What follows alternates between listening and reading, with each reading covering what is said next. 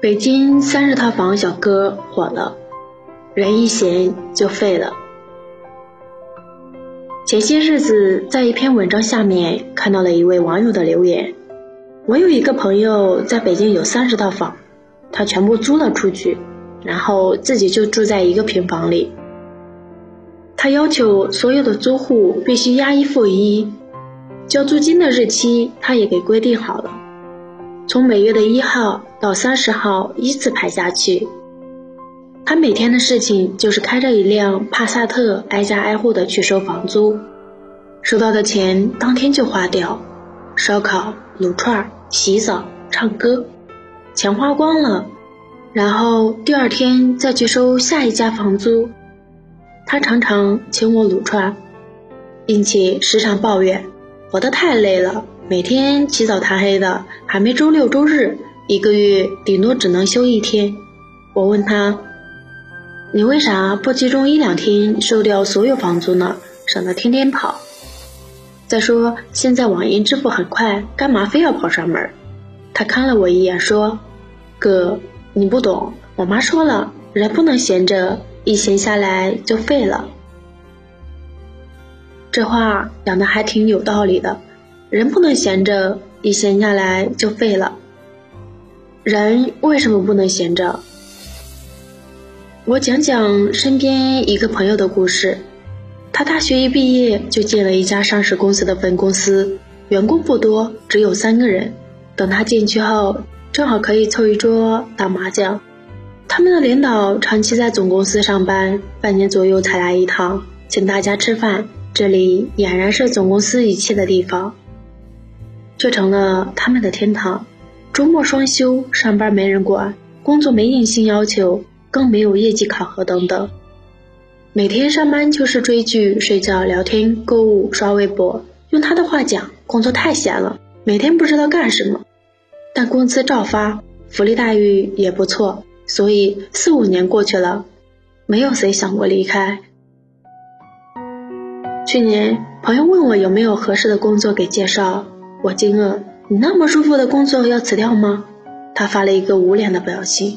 不是的，是总公司要准备在我们这城市撤了，这边估计撑不到年底了。因为是老同学，关系也不错，我就帮他开始物色合适的工作，发了好几个过去，结果都不行。不是工作不好，而是他觉得不能胜任。这几年过得舒服又清闲。他几乎丧失了正常上班族的战斗力，能力还停留在刚毕业的阶段，但年龄却已近三十，人至中年。他说：“以前总觉得自己的工作不错，清闲又按时发工资，现在想想真是浪费了好几年的大好时光，可惜没后悔药吃了。”业精于勤，荒于喜，想让自己优秀，就只有靠勤奋。嬉戏玩乐的清闲日子，只会让人荒废，最终被淘汰出局。这个道理我们读书时就在学，但只是会背，却并没有以此为戒。为什么毕业几年后，人与人之间的差距会很大？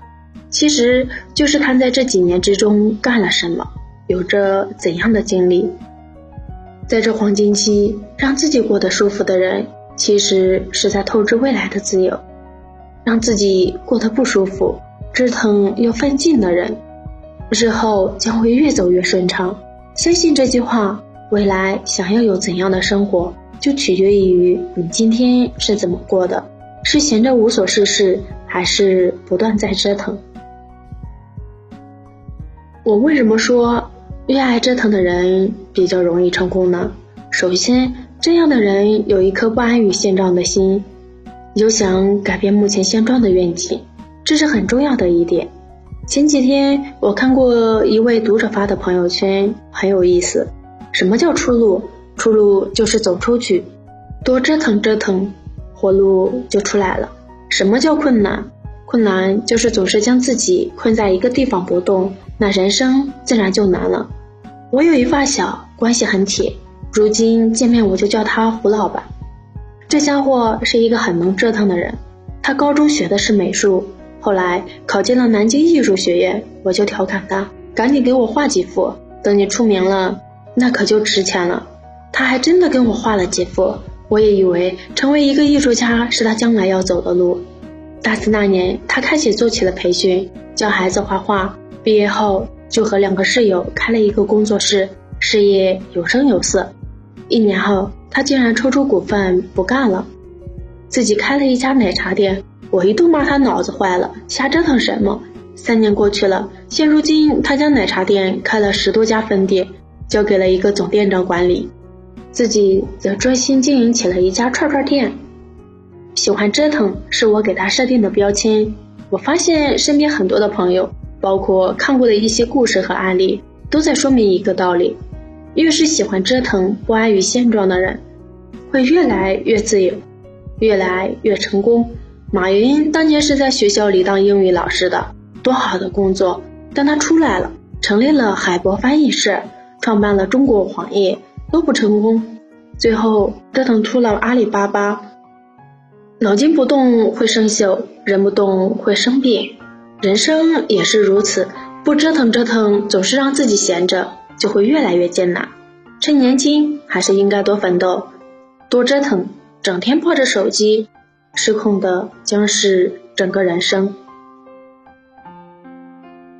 好了，今天的小情绪就到这儿，晚安。